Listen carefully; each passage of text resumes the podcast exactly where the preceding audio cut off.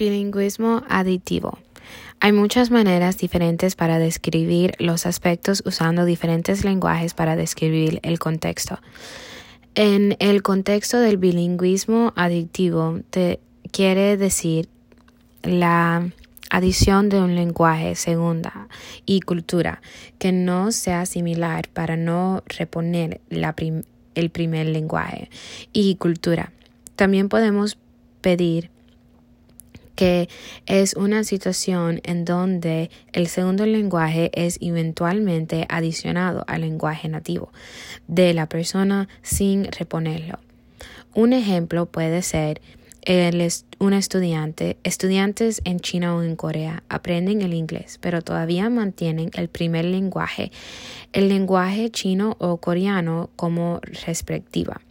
Esto le da valor al lenguaje de sus casas como beneficio lingüístico y culturales con social, económicos y nativos también. Bilingüismo sustractivo. Cuando una persona de segundo lenguaje y cultura toma placer en responder en el primer lenguaje que es dominante, puede pasar el bilingüismo sustractivo.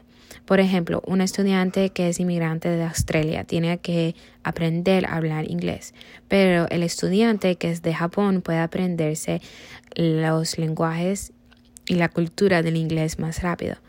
Hay muchos países que no hablan inglés como primer idioma, pero en la clase le dan oportunidades a los estudiantes para poder aprender un lenguaje que es universitario.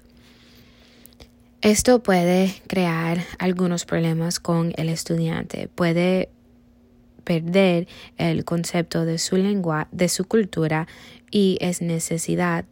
Como un ejemplo es que no se sientan confortables usando su lenguaje nativo. Quizás se sienten avergonzados a usar su lenguaje de casa. Bilingüismo dinámico. Esto refleja la complejidad del bilingüe y lo que es necesario para poder um, comunicarse con el cambio del lenguaje, aunque están transmitiendo globales. Sí, con tantos lenguajes diferentes, esto trae una entre todos, una relación entre todos los lenguajes donde se pueden entender el bilingüismo adictivo. Estos, estos reflejan las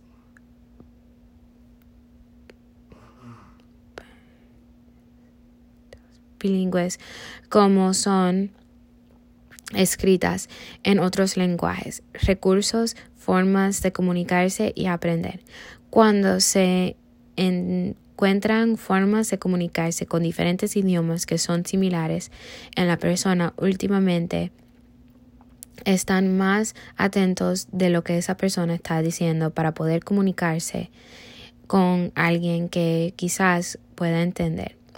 Si el estudiante está en la clase y quiere hablar en su idioma nativo, pero le da pena, puede ser que pierda su lingüística con, para, por no ser diferente dentro de la clase.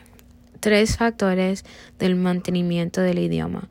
El mantenimiento del idioma usualmente se refiere a la estabilidad de la persona que hablan el idioma para poder distribuirlo con otras personas que hablan el lenguaje para tener complejidad lingüística.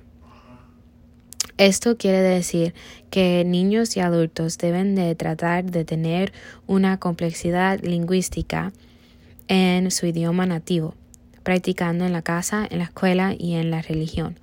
También la persona puede competir, competir sus complejidades competencias lingüísticas o idioma con otras personas, compartir también la persona puede compartir su competencia lingüística o idioma con otras personas que están interesadas en aprender ese idioma.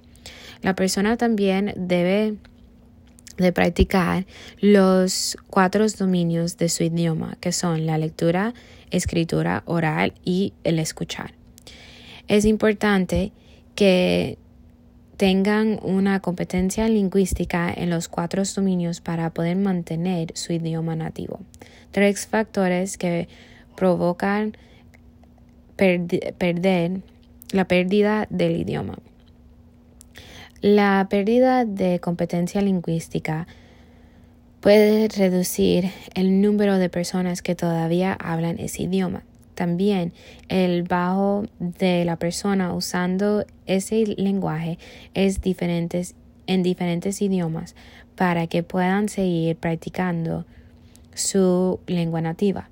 Esto se ve mucho en niños que son inmigrantes porque vienen muy pequeños y los padres no priorizan que el lenguaje nativo se hable, con se hable solo en la casa.